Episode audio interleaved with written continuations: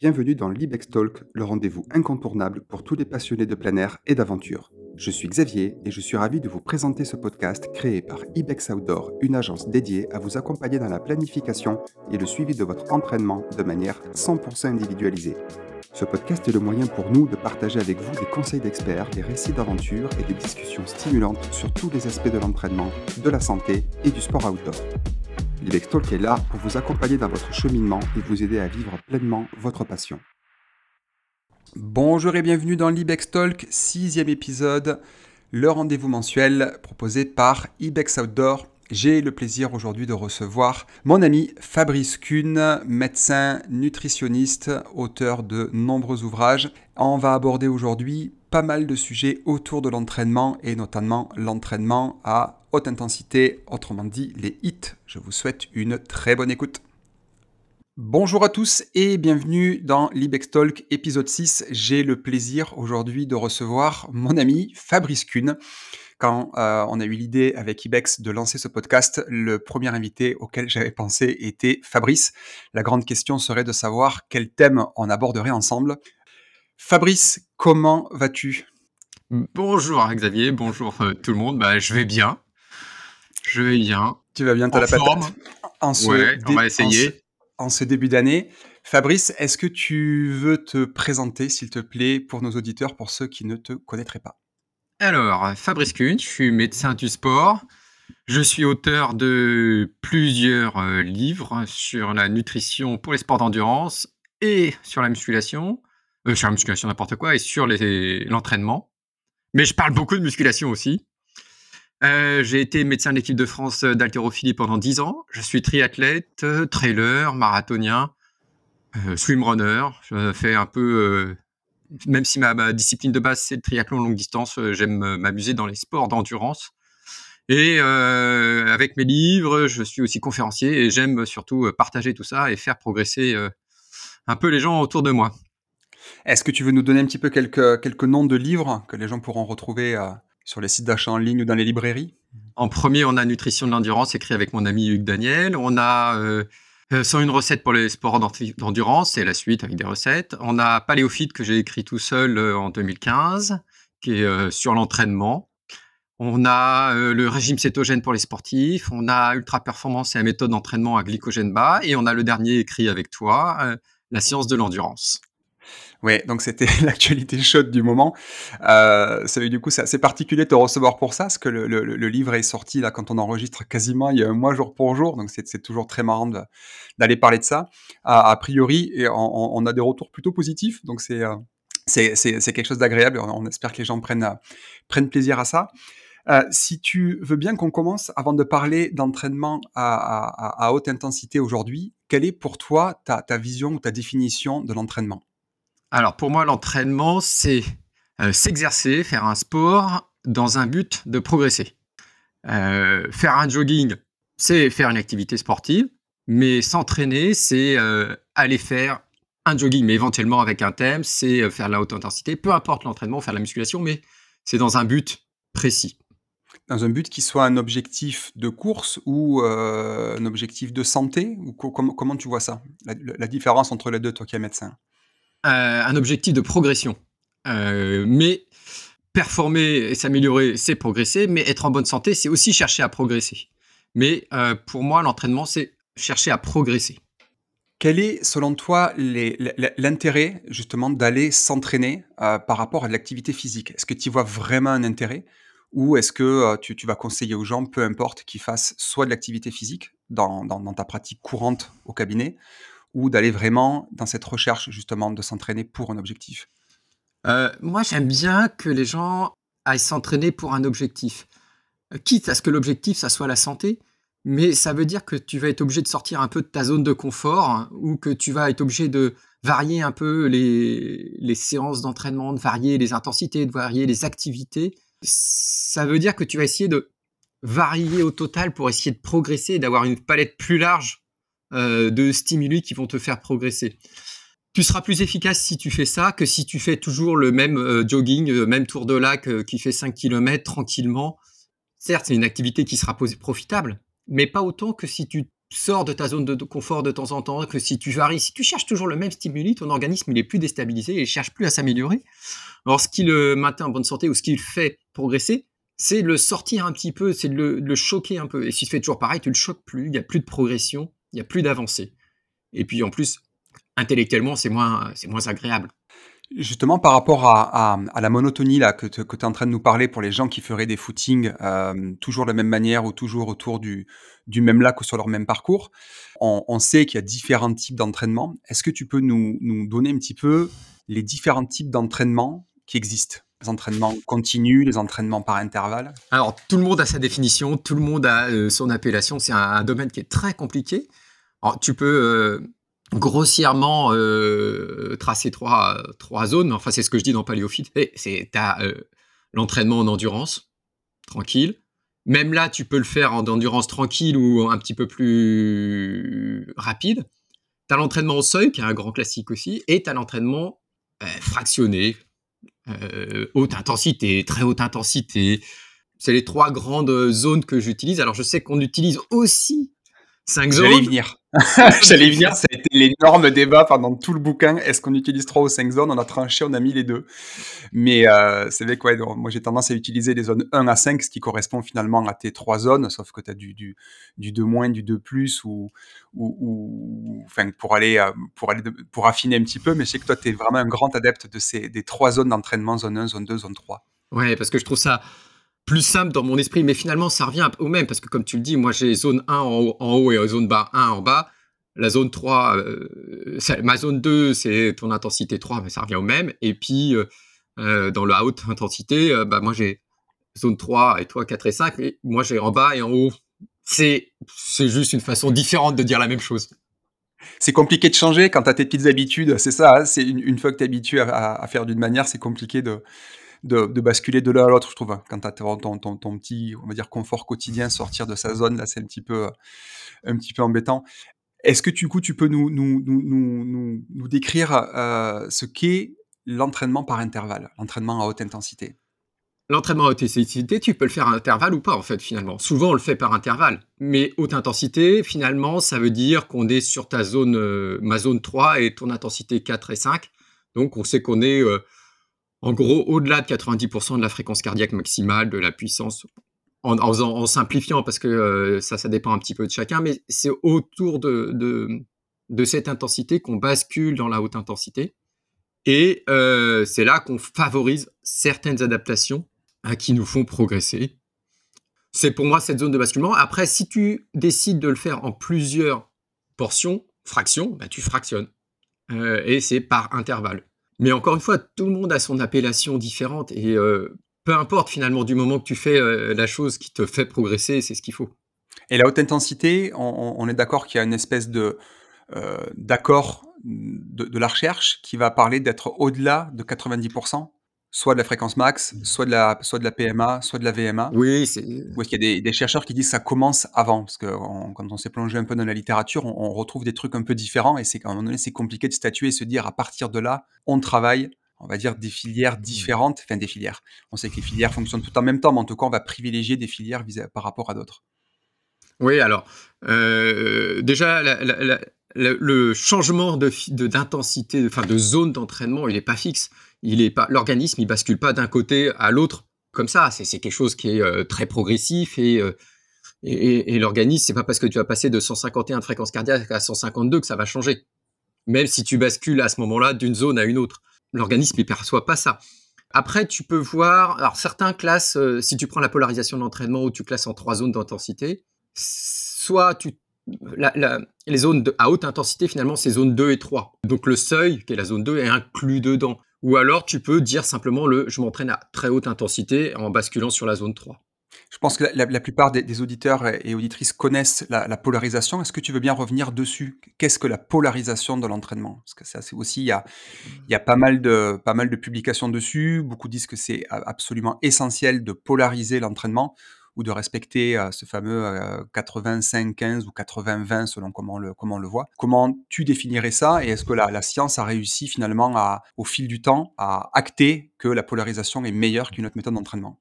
Alors la polarisation de l'entraînement, c'est euh, répartir les intensités d'effort, enfin les, séances d'entraînement en deux pôles, d'où polarisation. Pôle endurance, où je dois bien rester en endurance sans basculer sur la zone 2, donc sans basculer sur le seuil, sans basculer sur l'intensité I3. La zone 2. À partir de combien tu peux définir les zones grosso modo, vraiment à vue de nez grossièrement pour que les, gens sachent un petit peu de quoi, de quoi on parle Alors la zone 1, c'est jusqu'à 85% de la fréquence cardiaque maximale. La zone 2, c'est de 85% à 90%. Et la zone 3, c'est au-delà de 90% de la fréquence cardiaque maximale. C'est ce qui est utilisé dans la plupart des études, même si, encore une fois, euh, tu bascules pas nécessairement dans la même zone que moi, pile au même moment. Mais c'est un ordre d'idée. Et comme, encore une fois, l'organisme, de toute façon, il ne change pas radicalement pour deux battements de fréquence cardiaque. Et est-ce que tu recommandes finalement là pour euh, que, les gens aillent s'entraîner, on va dire aux bonnes intensités, d'aller faire euh, une, recherche de seuil ou une recherche de VO2 max en labo ou sur terrain à l'aide d'appareillages externes pour venir mesurer ces échanges gazeux? Ou tu penses qu'on peut s'entraîner raisonnablement de manière performante ou même pas raisonnablement d'ailleurs, de manière tout à fait performante avec des, estimations, soit avec la VMA, soit avec la fréquence cardiaque max. Alors moi, ce que moi j'ai mon avis, moi j'ai mon avis là-dessus, mais euh, qu'est-ce que tu en penses toi? Moi, je fais tout euh, à la fréquence cardiaque. Je fais un test d'effort sur le terrain pour avoir déterminé la vraie fréquence cardiaque, pas la fréquence euh, maximale théorique parce que tu peux rien en faire, mais une vraie fréquence cardiaque maximale lors d'un test t'en profites pour faire ta VMA. Et, euh, dans les études, de toute façon, que, j'utilise pour la polarisation d'entraînement, tout est basé sur la fréquence cardiaque maximale. Donc, je me base sur ces études-là. Après, effectivement, tu pourrais dire, est-ce que je vais me baser sur les seuils euh, euh mesurés en laboratoire? Ben, On n'y a pas tous accès. Encore une fois, moi, je suis souvent adepte de la simplicité et de ce que les gens peuvent faire chez eux. et donc, je préfère utiliser ça, qui non seulement est facile d'accès, et en plus est publié scientifiquement. Quel test du coup tu, recommandes d'utiliser? Un test simple qu'on peut, euh, que les gens peuvent se servir pour aller justement faire cette recherche de fréquence cardiaque max J'utilise un test d'effort progressif j'ai fait le mien, qui me permet de le faire tout seul, sans avoir euh, de plot, sans avoir de bande sonore, sans avoir quelqu'un pour m'aider, sans avoir quelqu'un pour me surveiller. Il a peut-être pas sans, avoir un cycliste qui te, qui te tire devant, c'est ça? Voilà. Sans tourner euh, autour de la piste avec le, petit cycliste qui, qui, met les allures? voilà. Il a peut-être pas la valeur de certains tests faits dans des meilleures conditions, mais encore une fois, il est simple, il est reproductible et euh, il est accessible à tous et il nécessite rien d'autre que, que soi-même. Et euh, je trouve que c'est simple. Après, si tu as l'occasion de le faire, un vrai test progressif, c'est mieux. Parce qu'en plus, tu auras la motivation du groupe qui va te permettre d'aller un petit peu plus loin dans l'effort. Mais pour ce que je fais pour euh, l'entraînement pour la plupart et ce que je fais pour moi, ça me suffit dans le choix de mes intensités d'effort parce qu'encore une fois, mon, organisme ne bascule pas d'une zone à l'autre de façon précise. Il n'y a pas, c'est pas un bouton on/off, donc euh, ça me permet d'avoir quelque chose d'assez fiable. Et puis on sait qu'il y a une grande variabilité aussi en fonction de la, de la fatigue, en fonction du moment, en fonction de la température. Il y a beaucoup de facteurs qui vont, euh, qui vont jouer aussi hein, sur, euh, puis sur la fréquence max et sur le basculement des seuils. et puis si tu pars pour un test de 6 minutes à fond, c'est quelque chose qui est très difficile. Est-ce que tu vas choisir la bonne intensité d'effort? Même si tu es expérimenté, je, je trouve que c'est assez difficile de choisir la bonne intensité que tu seras capable de maintenir à ce moment-là. Et du coup, quel test tu utilises? Parce que tu nous dis que tu utilises ton test qui est validé, mais tu, tu, gardes secret là. il n'est pas validé. Mais simplement, je me mets sur une piste et euh, j'accélère de 1 km/h tous les, euh, tous les 400 mètres. Tous les 400 mètres. Du coup, tu claques les 400 en combien? Tu commences doucement, c'est ça? Ouais, je commence à 8 km/h et puis euh, bah, jusqu'à bien ce que pourra. Jusqu'à jusqu'à jusqu'à ce que mort s'en suive. Ok. Et pas de temps de repos là-dedans, parce qu'il existe aussi des tests avec temps de repos. Toi, tu fais un, un test continu, incrémentiel, jusqu'à jusqu'à ce que mort s'en suive. Ouais. Et après, je fais une toute petite récup et je repars à fond le plus longtemps possible pour essayer d'avoir une vraie fréquence cardiaque maximale. Ok, donc du coup, tu as ta première estimation de VMA, entre guillemets, où tu atteins une mhm. certaine fréquence cardiaque, et après, tu, te testes à fond pour voir, euh, sur une petite récup, pour voir comment tu atteins euh, ta fréquence max. Est-ce que tu trouves un intérêt ou pas d'aller chercher un temps de soutien à VMA Je l'utilise pas dans mes programmes d'entraînement. Donc euh, je, vais, je ne vais pas le chercher. Je pense que c'est utile. Je pense que effectivement euh, ça pourrait être profitable, notamment pour des athlètes euh, élites, pour mieux calibrer. mais comme je l'utilise pas dans mes programmes d'entraînement, comme je l'utilise pas dans mes séances, finalement je vais pas le chercher. Je pense que ça peut être un indice de progression, mais... On sait très bien que la VMA ne peut pas donner le gagnant d'un 10 km, mm. mais par contre, le temps de soutien à VMA est déjà un indicateur de, de performance ou réussir à exploiter un haut pourcentage de VMA, c'est quelque chose qui est, qui est beaucoup plus parlant sur course courte, je voulais dire, sur des épreuves de, de, de, de, l'ordre de moins de l'heure. Est-ce que tu peux nous parler de l'entraînement lent continu? Parce qu'avant qu'on aborde l'intensité, on sait qu'il y a des écoles, euh, des écoles américaines d'ultra-endurance qui sont partisans. Euh, je me rappelle plus le nom, c'est Primal Endurance. À un moment donné, on, on échangeait pas mal là-dessus. Je crois qu'ils ont un podcast ou une chaîne YouTube. Moi, j'avais acheté le bouquin mmh. et ils te sortent des théories incroyables comme quoi il ne faut jamais arriver au niveau du seuil, tout faire en endurance et qu'avec ça, on pourrait progresser dans absolument tous les domaines. Je doute un peu, mon point de vue physio, je, suis peut-être euh, beaucoup trop partisan de, de l'intensité, mais qu'est-ce que qu'est-ce que tu en penses de ça? Et est-ce qu'on a des preuves d'ailleurs là-dessus? Ah non, moi je pense que surtout il faut rajouter euh, de la haute intensité systématiquement en entraînement, peut-être euh, une fois tous les par semaine, peut-être une fois tous les dix jours au minimum. Mais euh, encore une fois, c'est ce qu'on disait tout à l'heure, on a besoin de sortir notre organisme de sa zone de confort pour le pousser à progresser, pour le pousser à s'améliorer, pour le pousser à, rester en bonne santé. Et si tu enlèves ce stress, certes, tu vas devenir économe, certes, tu pourras courir à tes 12 km heure par exemple, mais tu ne vas pas progresser autant, autant, tu vas pas créer certains stress adaptatifs. Euh, moi, je pense que tout seul, ça ne se suffit pas. Et donc, si on revient à la polarisation de l'entraînement, c'est on est aux alentours des 80% par an de l'entraînement qui doit se faire à basse intensité. Mais on est d'accord que ces 80%, c'est pas à chaque séance, il faut faire 80% de, basse intensité, 5% euh, de zone 2 dans, ta zone 2 mmh. et 15% euh, dans la, zone 3. Oui, alors c'est 80% du temps d'entraînement en zone 1 5 en zone 2 et 15 euh, en, zone 3. encore une fois, c'est pas très précis parce que finalement, on est tous un petit peu différents. Finalement, l'organisme, il, prend les stress comme ils viennent.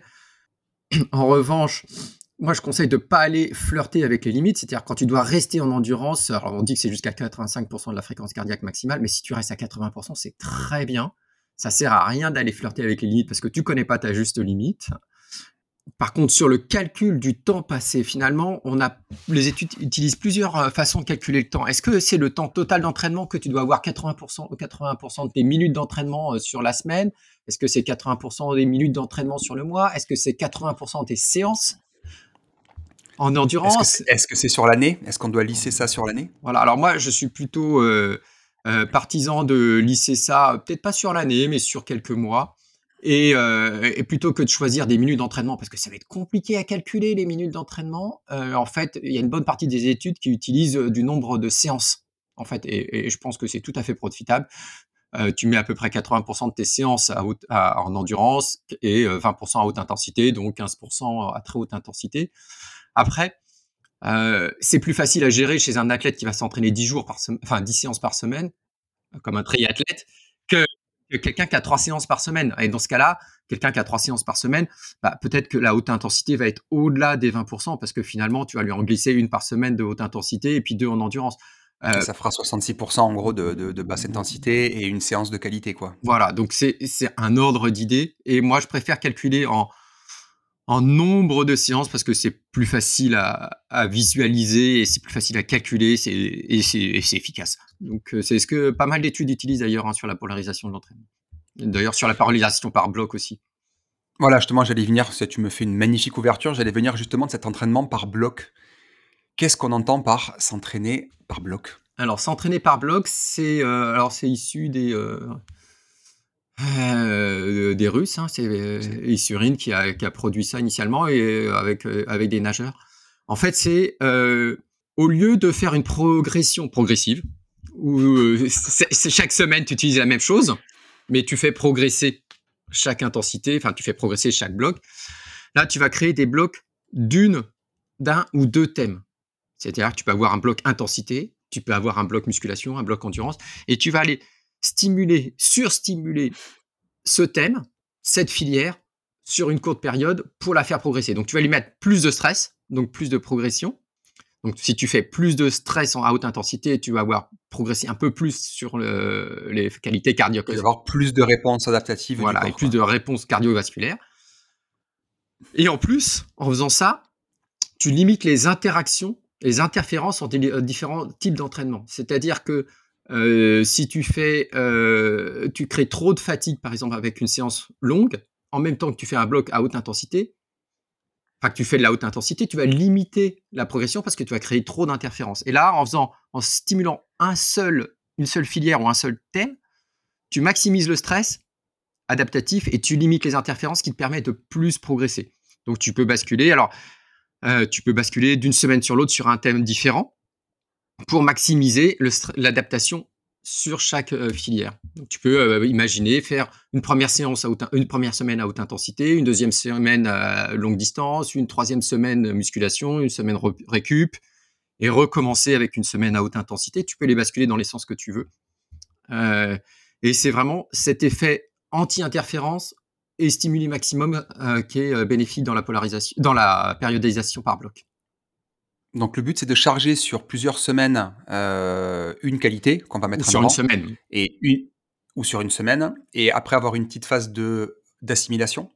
Est-ce que c'est des choses qui sont documentées ah, là-dessus ou pas vraiment? alors oui, tu as deux choses. en fait, tu as deux types de périodisation par bloc. Tu as la périodisation par bloc de Isurine qui enchaîne euh, des blocs de plusieurs semaines et qui va basculer de plus en plus spécifique jusqu'à la compétition. Et tu as euh, la périodisation par bloc à la mode euh, norvégienne. Norvégienne, ouais.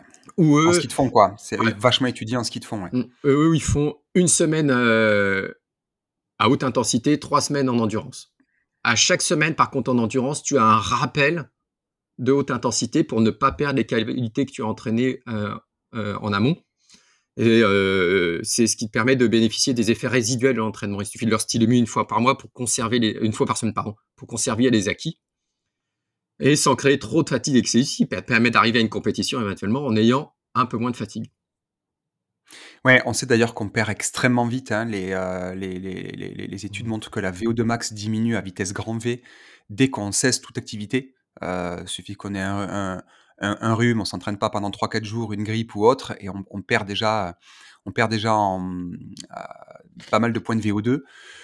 Comment toi, tu vois justement ces, rappels? Est-ce qu'on va travailler ce qui a été travaillé les semaines d'avant et du coup on est sur du rappel ou est-ce qu'on peut s'amuser justement sur les, semaines un peu moins, euh, les semaines de volume là, d'aller taper euh, d'autres types d'entraînement Alors, dans les études, ils reprennent toujours les mêmes séances, en fait. Hein. Souvent, quand tu regardes la polarisation, la périodisation par bloc, pardon, c'est toujours des 5 fois 6 minutes ou 6 fois 5 minutes à, 90%, enfin à fond, mais ça fait à peu près 90%. Et c'est la séance de rappel. Donc, c'est-à-dire que la première semaine, c'est des cyclistes souvent ou des skieurs de fond. Donc, la première semaine, il va avoir 5 séances de haute intensité qui sont en alternance 5 fois 6 minutes ou 6 fois 5 minutes. Et euh, la séance de rappel les semaines d'après, c'est euh, la même séance, c'est 5 fois 6 minutes ou 6 fois 5 minutes. Donc, j'ai utilisé même après, là, c'est assez monotone finalement. Euh, intellectuellement, c'est euh, c'est bénéfique peut-être, mais intellectuellement, c'est pas c'est pas super marrant. Donc moi, je préfère varier. Et peut-être qu'une semaine, je vais faire un peu de fractionné un peu long, une semaine euh, du fractionné un peu plus court, en fonction de la fatigue, en fonction des, choses différentes. Après, comme je suis triathlète, j'ai aussi. Oui, j'allais y venir. Parce que c'est quand même plus dangereux la course à pied, même si ça, ça m'embête de dire que la course à pied est un sport qui est, qui est à risque de blessure, de surutilisation il y a quand même ce problème qu'en course à pied, se taper 5 séances d'intensité dans une semaine, ça, ça peut être vecteur de, de, de, de, petites euh, sensations gênantes au niveau des tendons, au niveau musculaire ou articulaire si on n'est pas adapté. Donc euh, gaffe quand même, ça, ça marche bien chez les cyclistes, ça marche bien chez les nageurs, ça marche bien chez les fondeurs, pour peu qu'on soit adapté au sport. C'est vrai qu'il y a ce problème en course à pied de, risquer de, blesser quelqu'un si on lui met 5 séances par semaine de, de qualité. Quoi. Alors, tu peux aussi passer à 3 finalement séances et garder le même principe. Au lieu de faire tes 5 séances à haute intensité, tu vas en conserver 3, ce qui te permet de faire un espèce de bloc un petit peu moins traumatisant. Alors, vrai, cette semaine, je suis, je suis en bloc euh, à haute intensité. Et donc, j'ai euh, deux séances de euh, vélo à haute intensité et deux séances de course à pied à haute intensité, ce qui me permet de varier parce que comme je suis triathlète, et j'ai une séance de natation avec le club qui va mettre un peu de la, de la haute intensité. Donc, effectivement, pour moi, c'est plus facile de varier que pour un coureur pur mais euh, tu peux aussi euh, mettre un coureur avec une séance de fractionné à, vélo. Euh, ce qui lui permettra de varier un peu les plaisirs et de, développer d'autres qualités. Oui, et puis avec, avec le froid qui fait là, le froid qu'il fait en France, en, Belgique, Suisse, un petit peu partout, je pense mmh. que ouais, le home trainer, là, c'est pas déconnant de, de, transférer quelques, quelques séances sur home trainer pour, pour venir travailler les qualités quand ça devient compliqué de sortir, s'il y a de la glace dehors ou, ou autre chose. Tu peux aussi le faire en musculation. Hein. Tu peux te faire des séries de burpees ou des séries de, choses comme ça si tu es coincé à la maison, ce qui te permet aussi de faire euh, de la haute intensité un petit peu autrement et ce qui te sera bénéfique. Si tu veux bien, Fab, on va essayer maintenant d'aborder les entraînements par intervalles courts. Quels sont les bénéfices, euh, selon toi, et selon ce que dit la science, sur les intervalles courts? Ou peut-être d'abord parler du sprint, si tu veux. On peut peut-être d'abord commencer par parler de, l'intérêt du sprint. Il y a pas mal de, pas mal de publications sur l'intérêt d'aller chercher du sprint pour aller développer euh, des aptitudes musculaires et tendineuses. on, est-ce qu'on va peut-être commencer par le sprint et voir après les, les fameux 30-30, les 15-15 ou les 20-20 Alors, euh, effectivement, on a de plus en plus de euh, publications sur les sprints, ce qui peut paraître un peu bizarre pour nous, coureurs d'endurance. mais on se rend compte que sprinter, ça a des bénéfices. Ça permet d'améliorer les qualités musculaires, les qualités tendineuses, cardio-respiratoires. on, arrive à atteindre des fréquences cardiaques intéressantes quand même. Après, un sprint, c'est pas du fractionné. Ça veut dire qu'il faut vraiment aller à fond. C'est quelque chose qui est très exigeant, euh, surtout si tu le maintiens sur une, longue durée. Alors, euh, enfin, si tu arrives à maintenir ton sprint assez longtemps. Bah déjà, un bon 100 mètres à fond, ça demande de l'entraînement. De réussir à tenir la vitesse max pendant euh, théoriquement 100 mètres, c'est déjà un effort un effort qui est compliqué. Oui, surtout pour nous qui ne sommes pas des sprinteurs comme Shane Bolt et compagnie. C'est ça. Parce oui, que lui, c'est pas très long, mais moi, à 100 mètres, ça va plus lentement. Oui, c'est ça. Oui, déjà, ça va un peu plus lentement. Déjà, si, es sous les, déjà, si tu commences à passer sous les 15 secondes, ça commence à ressembler à de la course à pied. Et puis, quand tu te rapproches des 14, 13, 12, ça commence à courir assez vite. Mais c'est compliqué de réussir à faire un sprint. Euh, au niveau récup de ce sprint, donc on est d'accord que sprint, c'est l'effort max. Hein. C'est pas euh, je cours à 95% de, VMA ou je cours à VMA, c'est vraiment la vitesse max. Quelle est euh, la récupération dans ces séances-là assez longue? Alors, en fait, tu as deux façons de faire. Tu as une façon où tu te fais un sprint de 30 secondes et tu as une récupération très longue de l'ordre de 4 minutes 30. Et tu as des sprints qui sont beaucoup plus courts, de l'ordre de 10 secondes, où la récupération est un peu plus courte et le but, c'est d'enchaîner simplement des sprints avec très très peu de récup. Qu'est-ce qu'on travaille là, comme tu, tu disais au niveau physio? Est-ce qu'on a des est-ce qu'on a des niveaux de preuve qu'on améliore la VO2 là-dessus ou qu'on améliore euh, d'autres qualités? Il, me semble qu'on a des preuves euh, d'amélioration euh, pour des sportifs, mais de la VO2 max, mais pas des sportifs d'endurance qui sont déjà entraînés avec du fractionné, parce que ce qu'il faut pour eux, c'est vraiment de la, des efforts plus longs pour améliorer la VO2 max. mais pour des sportifs amateurs ou pour des, des gens un petit peu plus, un peu moins entraînés, c'est très profitable. On a vu là sur les réseaux Kylian euh, parler de son entraînement, donc on est d'accord que Kylian et, on écoute toujours religieusement euh, Kylian Jornet quand il parle. Il nous a dit qu'il est allé euh, tester son corps, ce qui s'amuse à tester plein de trucs, ce vrai de flotte, pas manger pendant plusieurs jours et d'aller courir jusqu'à ce qu'il tombe d'épuisement. il nous a dit être avoir testé jusqu'à 3 heures de 30-30 de 30 secondes intensité, 30 secondes de récup. Est-ce qu'on a un, un, intérêt à aller quand même travailler des 30-30 Autrement que sur 3 heures Oui, oui, oui. On a, on a, on a des preuves que les 30-30, c'est quelque chose qui marche. Qui euh, et puis on a suffisamment de publications, on a suffisamment de retours pour savoir que ça fonctionne. Le problème, c'est qu'il ne faut pas faire que ça. Euh, et que surtout, on a, on a, probablement des séances qui permettent de mieux progresser. Encore une fois, on n'a pas euh, énormément d'études sur toutes les séances parce qu'en fait, euh, les coachs ont plein d'idées de séances, euh, plein d'idées qui sont, qui sont efficaces. Simplement, refaire toujours, aller 10, 30, 30, comme on voit certains qui vont toutes les semaines faire une séance de 10, 12, 30, 30, bah, ça, c'est pas suffisant pour progresser. C'est bien quand tu débutes, c'est bien d'en faire de temps en temps, mais mais mais il y a d'autres choses à faire, il y a d'autres choses plus amusantes, il y a d'autres choses qui font progresser plus. il faut varier, euh, les durées d'effort, faut varier les temps de récupération, faut varier les intensités d'effort, faut varier les intensités de récupération. En fait, il y a plein de choses à faire. Et ça serait dommage de se limiter qu'à ça. On est d'accord. Moi, j'aime bien les 30-30. Je pousse, euh, je pousse, je crois, jusqu'à 30 fois 30-30. Une fois de temps en temps. Je trouve qu'il y a un côté résilience qui est assez intéressant et de sans arrêt s'obliger à relancer, ralentir, s'obliger à, ralentir, à se relancer, ralentir.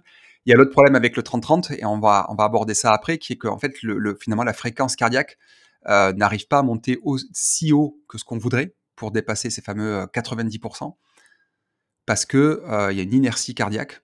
Et tu recommanderais du coup combien, toi, en termes de, durée de fractionné, pour commencer à se rapprocher de ces, de ces 90% de, de fréquence cardiaque? Parce qu'on peut atteindre la VMA sans aucun souci. Par contre, au niveau fréquence cardiaque max, enfin, du coup, se rapprocher des 90% de la fréquence max. il me semble. On est de l'ordre de quoi Une minute, une minute trente? Alors, ce qu'on euh, ce qu'on voit, c'est au au-delà d'une minute trente, ouais. Une minute vingt, une minute trente, on commence à atteindre la VO2 max. une minute à, VMA. On commence à, atteindre la VO2 max et à culminer en plateau. Et c'est pour ça qu'il y a certaines études qui partent sur des 5 minutes d'effort en commençant par 1 minute 30 à VMA, ce qui te permet de plafonner ta VO2 max, enfin de plafonner ta VO2 et d'atteindre la VO2 max, de baisser un peu l'intensité d'effort derrière, donc on va passer à 85%, pour baisser la difficulté, la pénibilité de l'effort, mais garder une VO2 assez élevée. Et en fait, cette séance a été construite là-dessus pour euh, atteindre cette VO2 max.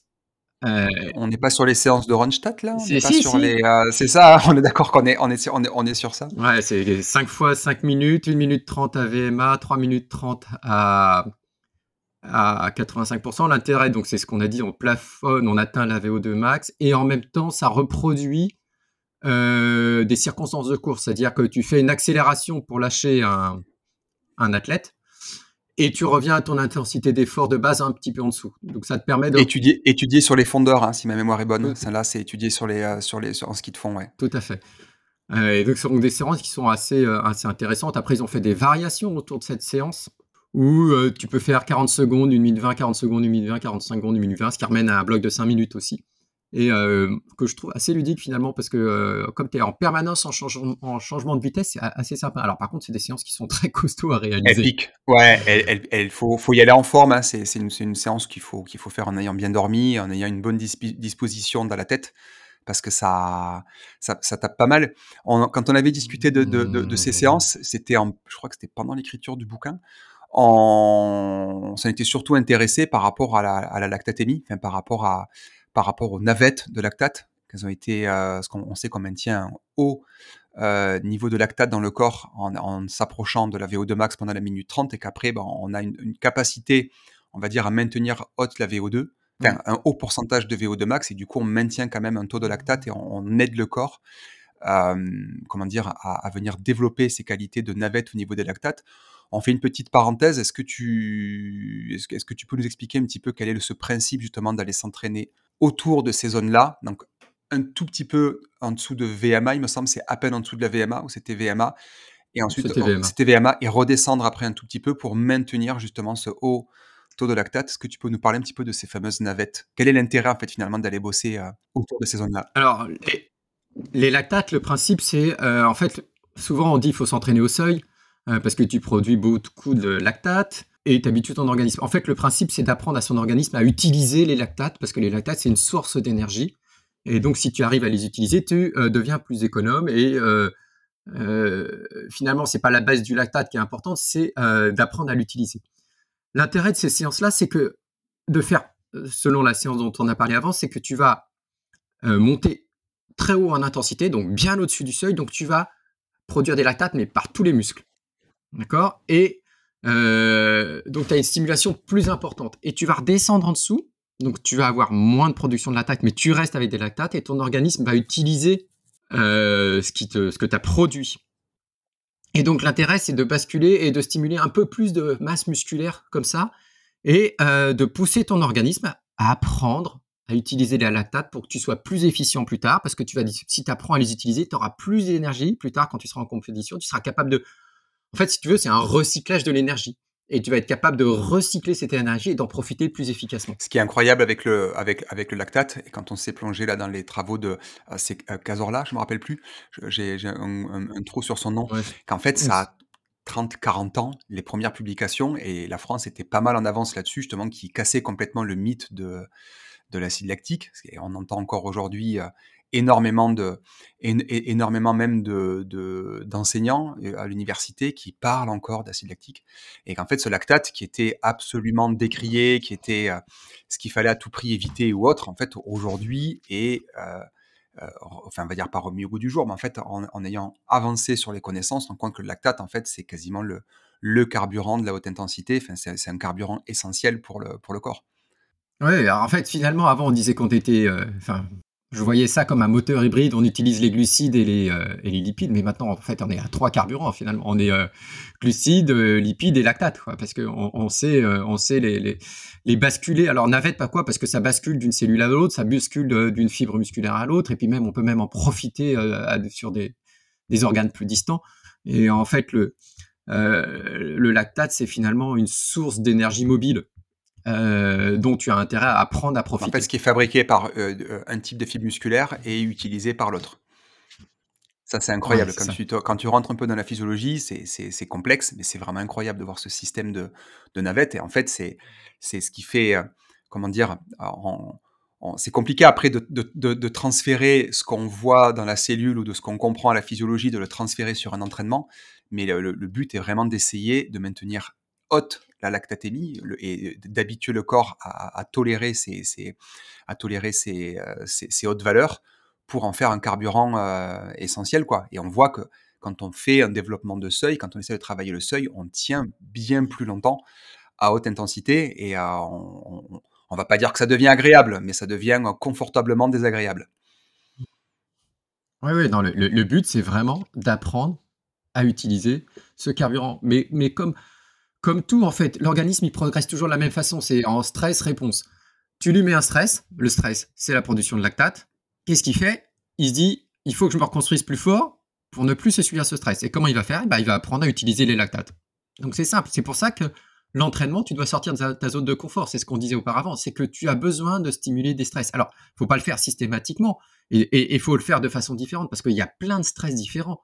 Euh, il y a euh, l'hypoxie, il y a le stress oxydant, il y a la baisse des carburants de, euh, l'ATP, il y a les stress mécaniques il y a plein de stress. Et donc, il faut avoir une palette de stress élargie pour avoir une progression élargie et faire de toi un athlète. Finalement, euh, avant de devenir un coureur, il faut devenir un athlète. Et après, tu deviens un coureur un peu meilleur en améliorant tes capacités spécifiques. Mais finalement, tu as besoin d'avoir un athlète d'abord. Qu'est-ce que tu entends du coup par athlète? On, bah, encore, on revient à cette définition d'un sportif qui s'entraîne, quoi. Donc, qui cherche, à, mmh. qui cherche à progresser, à améliorer des qualités ou autre. J'en mmh. profite vite fait, là, euh, faire une petite parenthèse. Tu viens de parler de stress oxydant. Je crois que tu es le premier qui m'a éveillé à ça. Euh, en, chez les coureurs, on voit pas mal de gens qui vont soit complémenter, soit supplémenter leur alimentation, notamment en antioxydants. Et le, je, pense hein, que tu es le premier qui, qui m'avait dit, mais en fait, surtout pas quand tu es en période de, de, comment dire, de progression, en grosse période d'entraînement, d'aller prendre justement des antioxydants, parce qu'en fait, c'est contre-productif. On fait une toute petite parenthèse, mais ça m'a complètement changé ma vision de, de me prendre des, compléments vitaminiques ou, euh, ou de la vitamine C ou autre en, grosse période d'entraînement. Alors, une chose est sûre, c'est qu'on n'a pas de consensus pour savoir s'il faut supplémenter, se complémenter à un moment ou à un autre. Est-ce qu'il faudrait le faire en période de surcharge? Peut-être. En altitude? Peut-être. Euh, ce qu'on sait aussi au travers de certaines études, c'est qu'une supplémentation en antioxydants, notamment en vitamine C et en vitamine E excessive, stoppe la progression parce que tu caches le stress oxydant, tu caches le stress. Or, ce stress est un bénéfice. Ce qu'il ne faut pas, c'est un stress oxydant euh, excessif, et sur une un minimum de stress oxydant. Voilà.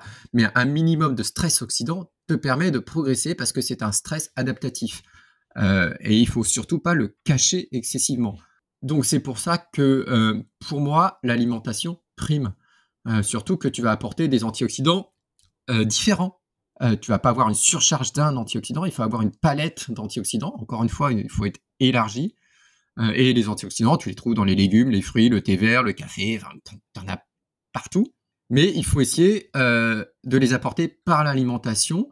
Après, est-ce qu'on en a besoin dans des périodes précise de supplémenter Peut-être, mais pour l'instant, on n'a pas identifié. Une chose est sûre, c'est que l'excès est néfaste. Donc on est d'accord, complémenter, c'est arriver aux recommandations journalières et euh, supplémenter, c'est mettre en plus que ce qui est recommandé. Exact. Est-ce que tu as des séances, toi, qui sont tes, on va dire, tes séances fétiches? Ou alors, je sais que c'est des fois le, les discussions qu'on a en, hors de ce micro sur euh, toi tu aimes beaucoup utiliser des séances qui, ont été, euh, qui ont été validées mais comme tu disais les, les, les coachs les entraîneurs ou autres ont plein d'idées mais malheureusement il y a l'argent n'est pas illimité dans la recherche et puis c'est compliqué de trouver des sujets d'études et puis c'est compliqué aussi de dire à des gars ben, tu vas faire partie du groupe contrôle c'est-à-dire que tu vas faire ton entraînement habituel ou faire un entraînement continu et l'autre groupe on va le tester sur des séances de qualité. Est-ce que toi, tu as des séances fétiches qui, qui, ont et des preuves scientifiques, comment dire, une bonne applicabilité au quotidien? Alors, euh, c'est vrai que j'aime bien me baser sur ce qui a été publié. Euh, oui, je sais. Mais j'aime bien tourner autour aussi. C'est-à-dire que, par exemple, la séance dont on a parlé tout à l'heure, la, 1 minute 30, 3 minutes 30, qui a été modifiée en 40, enfin 3 fois 40 secondes. Une 20. une 20. Eh ben moi, j'aime bien la modifier autrement. Sur la piste, j'aime bien faire 300 mètres. En 40 secondes, une. 40 secondes, une, c'est. Euh, ouais, 40, secondes, une. Ouais, 40 secondes, une. Euh, moi, j'aime bien la faire autrement, c'est-à-dire que je la modifie un peu et je fais 300 euh, mètres à VMA, 300 mètres à 85%, 200, 200, 100, 100. Ça, j'aime bien la faire. Ce qui me permet d'avoir des temps d'effort un petit peu différents, mais de m'approcher de ça, en plus, je la trouve très ludique. Répète ça là 300, je crois. 300, 300, 200, 200, 100, 100. Ok. Et euh, bah, du coup, c'est c'est VMA et 85%, VMA 85%, VMA 85%. Et je trouve que celle-là. Combien de blocs tu fais sur ça bah, J'en fais 5 si je peux, si j'arrive à tenir. Ouais, mais ça c'est peut-être le problème comme les séances Ronstadt quoi. Au début, c'est quand même compliqué d'aller taper les 5 blocs comme c'est recommandé. C'est pas mal de commencer avec 3 puis 4 puis 5 pour s'adapter parce que c'est la sensation enfin c'est compliqué de la tenir jusqu'au bout aux mêmes intensités. On a quand même vite fait de de, de, de, finir avec une, euh, enfin, de plus tourner ni autour de, de, la VMA ni à, ni à 85%. Quoi. Oui, oui. Euh, effectivement, euh, commencer par 3 fois 5 minutes, c'est déjà pas mal. Ouais. après, j'aime beaucoup ce principe en fait de partir fort et de diminuer un peu. Je trouve que c'est c'est assez intéressant et c'est assez ludique. Il y a une autre séance que j'aime bien, qui est toujours de Ronstad, c'est le 3 x 13 30-15. Donc, euh, tu pars sur la même intensité que les 30-30, sauf que tu as 15 secondes de récup, ce qui te permet euh, de basculer ta fréquence cardiaque haut plus rapidement, euh, parce que la récup est tellement courte. Il y a moins de récup. La récup est plus pincée, quoi. Et c'est 3 fois 13, donc c'est 13, ça commence à, piquer. Et en fait, je l'aime bien parce que durant les 15 secondes de récup, t'as pas le temps d'avoir peur sur les 30 secondes qui vont arriver, tu as juste le temps de regarder ta montre et de repartir. Et ce côté, j'ai pas peur parce que j'ai pas le temps, me plaît bien. Ouais, je vois le, je vois un peu le, je vois un peu le concept. Euh, c'est vrai qu'avant, par exemple, il y avait d'autres séries qui me plaisaient bien, mais finalement, je me suis rendu compte que euh, c'était pas suffisant. C'était, je faisais euh, des 5, 6, 7 fois une minute, une minute. Et en fait, une minute de récup était trop long pour moi. pas parce que j'arrivais pas, parce que j'avais tout récupéré, mais par contre parce que ma fréquence cardiaque redescendait vite et que finalement j'arrivais pas à atteindre une fréquence cardiaque élevée. Donc j'essaye de pincer un peu plus mes récup et c'est pour ça que les 30-15 me vont bien. Euh, et puis après, je joue un peu autour de tout ça. Et en termes de, en termes de récup, justement, quand on parle de, de récup pincé, on a deux façons d'aborder le, d'aborder le sujet, et c'est toujours quelque chose, moi, qui, je n'ai pas de réponse à ça, même en ayant cherché un petit peu. Est-ce qu'on diminue le temps de récup pour garder une fréquence cardiaque plus haute, ou est-ce qu'on court plus vite pendant la récup? Alors, en fait, euh, je pense qu'il faut faire les deux pour s'habituer à des choses différentes. Et euh, par exemple, c'est la présence de le, principe de la séance Jiménez là que j'aime bien aussi. Exactement. Qui a été développé à vélo, mais que moi je fais à pied aussi. Où c'est euh, une minute à, VMA et euh, quatre minutes à 60-70%. Ce qui paraît pas très haut, mais en les enchaînant, c'est compliqué. Quand tu arrives à 45 minutes, quand tu commences à, à dépasser les 35-40 minutes d'effort, ça commence à être la minute, elle est longue. et puis les 4 minutes aussi. Oui, les 4 minutes aussi, mais c'est que c'est la, la, la, première minute des 4 minutes où, quand tu es, en, début de récup où tu as le cœur qui, a tapé bien haut. Compliqué comme séance aussi à valider. Et le problème aussi là-dedans, c'est de réussir à, tomber finalement sur les, sur les bonnes allures, c'est réussir à se connaître suffisamment pour pas partir trop gourmand et, s'écrouler au fil des, euh, des 8-9 euh, répétitions. quoi. Ouais, alors euh, il y, a un autre truc aussi, c'est que je pense qu'il faut commencer, pas se dire je vais faire les 9 d'un coup, commencer progressivement parce que ce que j'aime pas, c'est me retrouver en échec. Et ce que j'aime pas, c'est que mon athlète il se retrouve en échec parce que je trouve que pour la suite c'est euh, pas bon. Donc je veux pas le, mettre à l'échec sur la séance. Je veux qu'on atteigne d'abord quelque chose qui soit raisonnable et qu'on progresse tranquillement. Mais un, échec va créer un stress ultérieurement et peut-être une, appréhension de la séance qui sera à mon avis néfaste euh, pour la réalisation de la séance ultérieurement. Euh, donc je pense qu'effectivement il faut pas être trop gourmand au début. Du coup, tu euh, mets une séance plus facile quand tu dis ça? Tu mets moins de répétitions ou tu demandes un tout petit peu moins d'intensité pendant la séance? Non, je mets un peu moins de répétitions. Un peu moins de rep. Ouais, je suis assez, je suis assez, assez partisan de ça, que ça soit bien fait, mais avec moins de, avec moins de blocs. ouais, l'échec, je, je, veux vraiment pas cet échec parce que c'est euh, après tu vas avoir une, une, trop grande appréhension et pour moi c'est pas bon. Oui, alors évidemment, sauf, sauf les séances où tu vas à l'échec, où tu fais un nombre de répétitions de côte ou un truc comme ça, où le but c'est de, c'est de, d'arriver à 20, 25, 30 répétitions ou autre, où le but ben, c'est de s'arrêter quand tu ne tiens plus, où on est hors test, physio, VMA, VO2, où bah, de toute façon on arrive à l'échec, puis c'est le but. Puis l'échec marque la fin de l'échec marque la fin de la séance. Ça, ça me fait penser à, à, Guy Thibault, physiologiste canadien, qui a pas mal publié aussi. Je crois que son site internet c'est naturehumaine.ca ou .com, je me rappelle plus, qui justement fait tous ses entraînements de manière à ce que le plus dur soit au début ou qu'il y ait le moins de temps de récup au début, et plus tu avances dans la séance, soit plus le temps de récupération augmente, mais il augmente la vitesse des répétitions. Donc du coup, tu as un côté où certes tu cours plus vite, mais tu as plus de récup. Donc il y a un côté, je trouve, extrêmement plaisant, validant, et je trouve que ces, ces, séances sont hyper intelligemment construites. Enfin, je vais dire, c'est compliqué de louper ces séances-là, euh, parce que justement, tu as, as, ce côté où plus ça avance et plus tu as de récup, donc tu es sûr de, de finir les séances. Et je trouve que, ouais, effectivement, le, le, ça peut augmenter l'indice de monotonie si jamais tu as un entraînement toutes les semaines que tu foires complet. Il y a un côté dévalorisation de soi qui est pas, pas idéal, je trouve, pour, pour euh, prendre plaisir à l'entraînement et, et garder de la confiance en soi. Ouais, ouais, et puis, et puis pour avoir envie de la faire, la séance. Euh, parce que si tu es en échec sur chaque séance de haute intensité, tu n'auras plus envie d'y retourner. moi, ça m'est arrivé hein, de me mettre moi-même des séances trop, trop difficiles de, après un moment d'arrêt, enfin pas d'arrêt parce que je m'arrête jamais, mais un moment de, de, baisse, euh, reprendre avec des intensités et des, nombres de répétitions que je faisais auparavant et de me mettre en échec. Euh, et ça mine le moral. Donc, même pour moi, je, tiens à ça. C'est quelque chose que j'ai expérimenté. Et, et, et, aller courir systématiquement avec l'appréhension, ça augmente ta pénibilité durant la séance et ça te permet pas de te réaliser parce que la pénibilité c'est un facteur limitant. Donc euh, c'est pour ça que je préfère vraiment euh, mesurer. Après, il faut savoir aussi des fois aller plus loin, quoi. Mais, euh, mais, voilà, pas, pas, à chaque semaine, quoi. Il y, a une séance dans les, on, en parle notamment dans le bouquin, la 30-20-10. Alors moi, c'est un mystère cette séance parce que je me rappelle, je crois l'avoir lu dans Sport et Vie, si ma mémoire est bonne.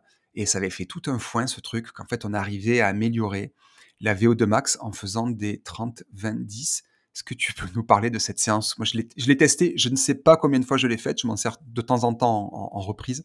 Mais euh, euh, j'avoue que je trouve qu'elle leur a donné une importance folle. Peut-être par rapport au comment dire, par rapport aux résultats qu'ils ont donnés. Mais je trouve qu'elle est, elle est ludique et sympa à faire quand même. Alors, la 30-20-10, c'est 30 euh, secondes à 30%. 60 non, 30. C'est 30% Ouais. 20 secondes, 20 secondes à 60%, 10 secondes à 90%. Et t'enchaînes 4 blocs de 5 minutes comme ça. En fait, elle est très ludique puisque es en changement permanent d'intensité. Et finalement, tu montes sur 10 secondes à haute intensité et tu as une récupération euh, bah, qui n'est pas totale parce que euh, finalement, tu, tu, tu, continues à t'exercer quand même. Euh, c'est ça le principe de la 30-20-10. Donc du coup, ça a enchaîné des blocs. Et c'est combien de récup? J'ai un, gros trou, parce que je les ai dans les... Euh, ah, je pense que ça doit être deux minutes, mais deux ou trois minutes, mais je pense que c'est quand même plus que ça. Euh, hmm.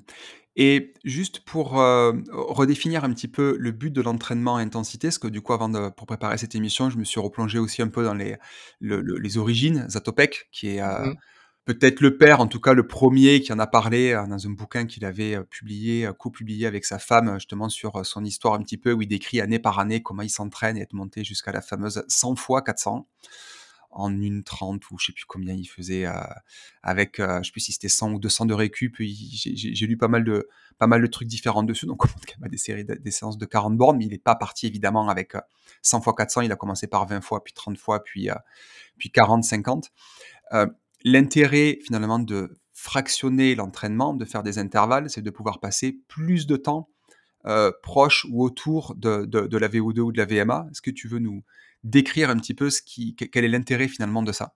Par rapport au continu, où on va, partir sur du 6, 8, 10 minutes à, haute intensité. Bah, bah, l'intérêt, effectivement, c'est de passer plus de temps à haute intensité, donc à la fois musculairement et à la fois au niveau cardiaque. C'est que finalement, euh, comme tu vas avoir un temps de récupération, tu vas avoir une baisse de la pénibilité de l'effort et tu vas être capable de répéter cet effort plusieurs fois, alors que à VO2 max euh, en temps continu, tu vas t'épuiser plus rapidement. Et euh, il y a une question aussi de mobilisation des stocks énergétiques et finalement, à terme, en faisant plus de répétitions, tu vas avoir mobilisé plus de stocks énergétiques, baisser plus de glycogène musculaire, déclencher plus d'adaptation, tu vas avoir exercé plus de stress oxydant, déclencher plus d'adaptation. Et c'est vraiment finalement une question de cumul de temps passé au-delà et que, euh, que tu es capable de faire en fractionnant les efforts. On sait que les, euh, alors je dis pas de bêtises, fartlek, j'ai un doute maintenant si c'est norvégien ou suédois comme mot. Je crois que c'est. Il me semble que c'est, euh, suédois. C'est suédois, ouais, c'est jeu d'allure. Comment toi tu définis ça? Parce que euh, même moi, je me rends compte que j'appelle certaines séances fartlek alors que ça n'en est pas. C'est juste qu'on a des variations d'allure, mais le vrai fartlek, c'est s'amuser à accélérer, ralentir quand on veut. Mmh. Est-ce que pour toi, ça a un intérêt? Moi, je sais qu'en groupe, c'est sympa. Tu fais partir un gars devant en lièvre et puis tu, tu laisses, tu laisses 30-40 secondes d'avance et puis le but, c'est le rattraper. Euh, faut pas mettre un mec trop trop fort devant ou lui dire qu'il soit, se calme un petit peu. Est-ce que tu vois un intérêt, ça, dans, dans, dans, dans les séances de tous les jours, d'aller euh, travailler du fartlek Alors, pas tous les jours, on est d'accord non, je veux dire tous les jours, je veux dire dans la pratique courante, pardon. oui, oui, non, j'ai bien compris. Oui, c'est un intérêt, et surtout quand tu es en groupe, parce que c'est ludique. Euh, si tu es en groupe, ça peut-être que tu vas euh, euh, tenir un peu plus longtemps que ce que tu aurais fait habituellement. Moi, je pense que c'est bien en début de saison ou quand tu es loin d'un objectif, et je pense que quand tu te rapproches d'un objectif, tu as besoin d'avoir quelque chose qui soit un peu plus calibré avec tes intensités à toi, avec tes durées d'effort à toi, avec quelque chose qui soit mieux calibré pour toi et ce qui te permet de progresser à ce moment-là et que plus tu t'approches, plus tu dois être spécifique. Donc je pense que c'est intéressant pour changer de temps en temps, ou alors par exemple en, semaine de récup, ou, euh, ou, des choses comme ça, où ça va modifier. Mais ah, encore une fois, ce qui est intéressant, c'est de varier régulièrement pour progresser et pour s'amuser. On avait abordé la, nutrition dans un épisode complet avec Lucie. J'aimerais avoir ton point de vue, si tu veux bien, sur euh, l'intérêt de faire des séances d'intensité à jeun. Est-ce que tu vois un intérêt ou pas? Lucie avait assez tranché que le manque de disponibilité des glucides n'était pas. À, à, jeun, je suis pas, je suis pas un fan des séances à, haute intensité parce que finalement, tu vas avoir euh, épuisé ton stock de glycogène mmh. hépatique, donc le glycogène que tu as dans le foie. Or, c'est le glycogène hépatique qui donne, euh, fournit le carburant cérébral, donc le glucose que tu vas utiliser au niveau du cerveau. Et donc, ça pourrait accroître un peu la pénibilité de l'effort. Tu vas, euh, et je pense que c'est un peu difficile à réaliser. en revanche, musculairement, tu auras les stocks disponibles. Il n'y a pas de problème. C'est au niveau du foie que ça va poser un souci. Donc pour moi, euh, ça n'a pas gros intérêt parce que tu seras peut-être pas capable de tenir la même intensité sur le même volume. À faire après le faire occasionnellement. Oui, si tu n'as pas le temps le matin et que ta seule dispo de la journée, c'est de partir, c'est de partir à jeun, ça va, va pas trop poser de soucis, mais c'est pas quelque chose à parce que le l'entraînement à jeun, enfin moi ça fait ça faire une vingtaine d'années que je cours. Il y, a, y a vraiment eu à un moment donné une grosse mode qu'il fallait faire au maximum à jeun pour aller euh, optimiser soit le Lipox Max ou autre. J'ai l'impression qu'on en revient pas mal finalement de cet entraînement à jeun qui a ou pas d'adaptation et que, en tout cas en lien avec l'intensité, ça n'a pas, ça pas d'intérêt, voire ça peut être contre enfin, contre-productif si on vient le faire trop souvent. Pour moi, l'entraînement à jeun n'a qu'un intérêt logistique. C'est-à-dire, je m'entraîne le matin parce qu'il fait chaud ou parce que j'ai pas le temps ou quoi, et que euh, je veux pas avoir un inconfort digestif c'est intéressant de partir à jeun. Le problème euh, de l'entraînement à jeun, c'est que finalement, durant la nuit, tu vas avoir baissé le glycogène hépatique, donc dans le foie, parce que c'est lui qui fournit euh, l'énergie pour ton cerveau pour fonctionner durant la nuit. Les muscles, tu les as chargés la veille en glucides, donc ils sont pleins de glycogène musculaire. Donc quand tu vas partir t'entraîner le matin, tu auras plein de glycogène dans les muscles et euh, c'est pas un souci. En revanche, si tu veux faire quelque chose qui est plus bénéfique, tu fais l'entraînement à glycogène bas, c'est-à-dire que tu baisses ton glycogène musculaire par une première séance d'entraînement et tu t'entraînes là-dessus. Donc tu pars t'entraîner avec des glycogènes musculaires abaissés. Musculaires. Or, la baisse du glycogène musculaire est un stress adaptatif, ce stress dont on a parlé tout à l'heure, qui te fait progresser. Et ça, c'est prouvé scientifiquement. Et le bénéfice est bien plus intéressant de s'entraîner à glycogène pas comme ça que de s'entraîner à jeun. D'ailleurs, il y avait une étude qui avait été publiée et qui montrait que tu consommais beaucoup plus de glucides, euh, de lipides, pardon, à la même intensité d'effort sur une deuxième séance sans avoir mangé, donc entraînement à glycogène bas, plutôt qu'une séance à jeun. Si tu t'entraînes le matin à jeun, tu vas consommer, je vais, je vais dire euh, une bêtise, mais 50, euh, un indice 50 de, de glucides, euh, de graisse. Si tu t'entraînes le matin et que tu te réentraînes l'après-midi, tu as mangé au petit-déj. Sans avoir mangé à midi. Sans avoir mangé à midi. Sur ta séance d'après-midi, tu vas consommer un indice 80, par exemple, de, de, graisse. Donc, tu consommes plus de graisse sur cette séance-là qu'un entraînement à jeun. Et comme tu as créé le stress adaptatif musculaire, tu progresses plus. Donc, à mon avis, c'est plus bénéfique. Et l'intérêt de l'entraînement à jeun est plus logistique ou peut-être rencontrer des, difficultés ou des choses que tu auras en compétition. Après, tu peux aussi le faire autrement, ton entraînement à, jeun. Tu peux aussi te dire, je pars m'entraîner à jeun, mais je m'alimente durant ma séance pour faire un entraînement digestif. Donc là, tu, le manipules autrement.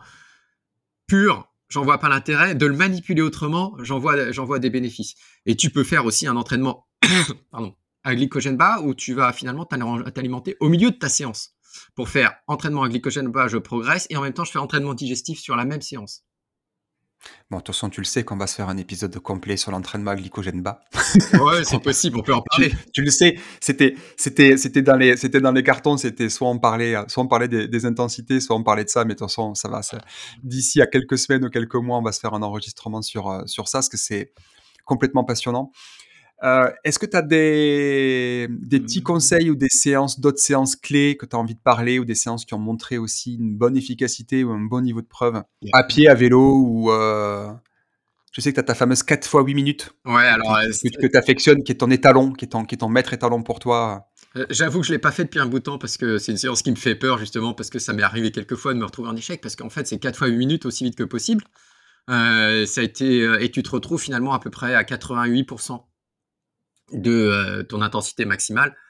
Il euh, faut être motivé pour la faire parce que euh, les 8 minutes, c'est long. ça a été publié par Stephen Saylor, qui est un, hmm. un Texan qui travaille en Norvège et qui a beaucoup publié sur, sur la polarisation de l'entraînement. Et donc, on est vraiment dans, dans ce cadre-là. Et il, a, il a montré que cette séance était plus profitable parce qu'elle c'était la seule, comparée à 4 x 4 minutes, 4 x 16 minutes, c'était la seule qui permettait d'améliorer la VO2 max chez tous les athlètes d'améliorer le seuil chez tous les athlètes. Euh, et donc, c'était la séance la plus performante. Par contre, encore une fois, euh, c'est pas réalisé toutes les semaines parce que c'est une séance qui est extrêmement difficile. On peut commencer par 4 fois 5 minutes, 4 fois 6 minutes, 5 euh, fois 6 minutes et passer à ça après. Ça, ça, fait quand même 32 euh, minutes d'effort intense. J'aime bien la faire, mais occasionnellement. Et en, fait, tout à l'heure, tu parlais de, justement de ne de, pas aller vers des séances qui ont trop gros risque d'échec. Et en fait, c'est vrai que l'avantage aussi de s'entraîner dans, des zones ou de s'entraîner, euh, on va dire, plus au cardio que à l'allure, permet aussi, ben, en, en, fonction des jours de forme en fonction de la météo ou autre, de, coller un peu plus à sa réalité du moment que de viser absolument une allure précise euh, qui peut surtout en reprise être euh, soit source de blessure, soit source de démotivation. Si tu vois qu'avant, ben, tu tenais euh, tes 3 minutes 30 au kilomètre pendant, je sais pas, sur ta séance de 6 fois 1000 et que ben, tu te rends compte que tu tapes 3 minutes 45, 3 minutes 50 parce que tu es un peu fatigué, l'avantage de la fréquence cardiaque aussi permet peut-être de réduire un petit peu, de valider la séance, même si les allures sont, sont moins bonnes, de valider la séance en, respectant la forme du moment. à condition de ne pas la mettre sur une piste, hein, parce que si tu fais ça sur la piste, et, euh, du coup, tu vas te rendre compte que tu vas moins vite que d'habitude. Oui, complètement. Non, non, mais c'est que c'est, c'est, alors c'est ce que je dis souvent à, à mes coureurs et mes coureuses, c'est qu'en fait, le, la piste a un gros avantage, un gros inconvénient, c'est que tu peux pas tricher dessus, quoi. Ouais. Ton 400 d'une 30, c'est une 30, quoi. Si tu mets une 32, c'est pas une 30. Si tu mets une 35, c'est pas une 30 et qu'il y, a un côté assez euh, sanction de la piste, quoi. La piste, on peut pas tricher dessus, quoi. Non, mais par contre, tu as des bons repères. Euh, c'est vrai que je fais une bonne partie des. Alors, j'ai pas de, de piste d'athlée euh, à disposition, donc j'ai une piste de roller qui est étalonnée à peu près tous les, tous les 100 mètres. Tu as des gars qui sont allés mettre, qui sont allés avec le, ah avec le maître pour aller mettre tous les 100 mètres. Non, non, mais c'est une vraie piste, ouais, étalonnée, mais par contre, du coup, bah, c'est pas circulaire. Euh, c'est euh, avec des virages un peu, euh, un peu à leur et, et ça monte et ça descend un peu. donc je sais que sur cette partie, il y a un 100 mètres qui est tout en montée. Alors c'est pas, pas non plus du 10%, hein. c'est peut-être du 2-3%, et du coup ça change tout. Il y a des virages qui sont un peu plus serrés, mais c'est vrai que j'aime bien courir sur cette piste-là parce que ça me permet d'avoir des repères quand même. Et je trouve que avoir un repère, c'est un peu plus motivant aussi. Parce que si tu vas faire ta séance de fractionné, bon, bah, si tu as tes 5 mètres en moins, c'est pas dramatique. Euh, par contre, si tu sais que tu arrives 5 minutes, euh, enfin une seconde en dessous, euh, pour la motivation, c'est un peu plus motivant de, remettre un petit peu d'intensité quand tu es, un peu juste. Par contre, si tu es vraiment trop juste, c'est la sanction. Fabrice, pour conclure, est-ce que tu veux nous donner tes 3, 5, 10 meilleurs conseils pour aborder l'entraînement de manière générale et surtout aborder l'entraînement à, à, haute intensité, ou du moins l'entraînement en intensité? Alors, la première chose. Je te l'ai pas posé ça là. Quand on a préparé l'émission, ça là, je te l'ai pas posé ça là. je, te, le demande comme ça. Alors, première chose, je te dirais, euh, et avoir bien mangé avant, tout le temps, avoir bien dormi, et avoir bien calibré sa séance. Et être euh, disponible, en fait. Et pour être disponible, ça veut dire ça me plaît bien, ça me plaît bien disponible. Dis-moi, qu'est-ce que tu entends par disponible ben, Disponible, c'est-à-dire que j'ai euh, suffisamment d'énergie, j'ai suffisamment euh, mangé, j'ai euh, suffisamment dormi pour que mon esprit me permette de, de faire ça. J'ai évacué les stress parce que si j'ai trop de stress, si c'est après une grosse journée, j'y arriverai pas. C'est une disponibilité générale pour effectuer la séance, c'est-à-dire que l'esprit et le corps n'est pas stressé par autre chose que l'entraînement.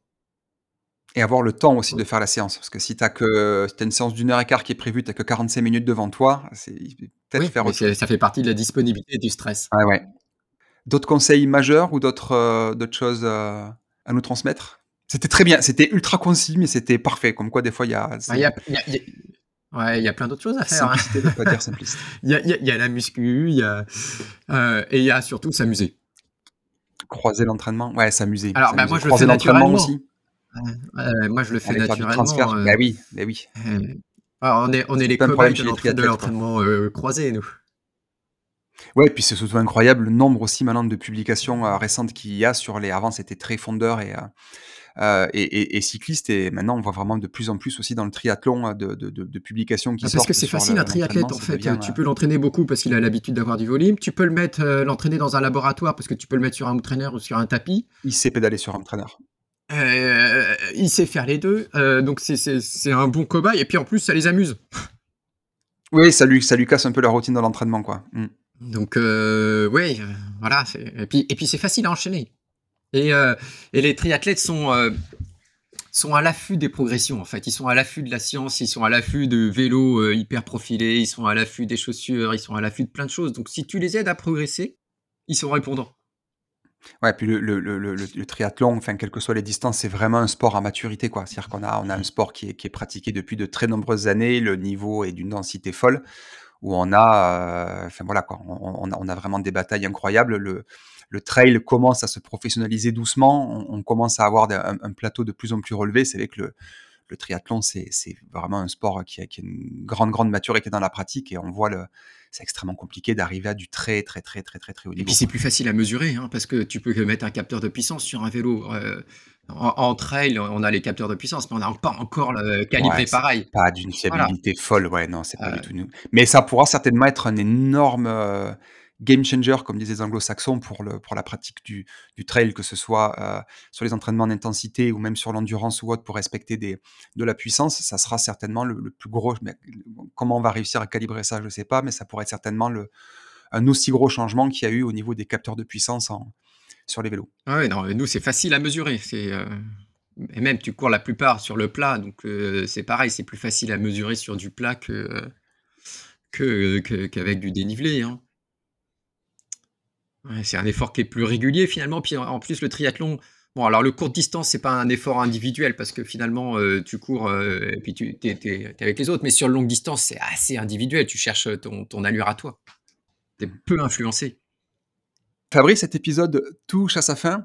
Est-ce que tu peux nous donner tes réseaux sociaux où on peut te retrouver pour pouvoir euh, éventuellement échanger ou communiquer avec toi? Alors, je suis un peu sur Instagram. J'essaie d'y être plus, mais j'ai du mal. Et un peu sur Facebook aussi, où je réponds assez facilement. Je réponds assez facilement dans l'ensemble, même si euh, je publie peu. C'est qu'une fab sur euh, euh, Insta de mémoire? Ouais, il me semble que c'est ça. cycliste noir et ton, t-shirt blanc, c'est ça. Et sur Facebook, tu sur, as deux pages. Tu as une page pro, je crois, et une page privée. Ouais, j'ai ma page perso et ma page pro. Ok. Et, et la page pro, c'est qu'une en majuscule. Et donc le livre bah, qu'on a coécrit, La science de l'endurance, aux éditions de Thierry Socard, si on veut retrouver ta dernière, euh, ta dernière, euh, ton dernier ouvrage. Encore un immense merci pour ce moment passé. On va tous les deux, on va se retrouver bientôt euh, pour, pour parler justement d'entraînement à glycogène bas. Fabrice, un grand, grand merci pour ce moment. Merci pour l'invitation. Et je vous dis à tous à très bientôt. Si vous avez aimé cet épisode, vous pouvez le partager à vos proches et nous laisser votre avis sur les plateformes d'écoute. N'hésitez pas à suivre toute notre actualité ainsi que nos derniers articles.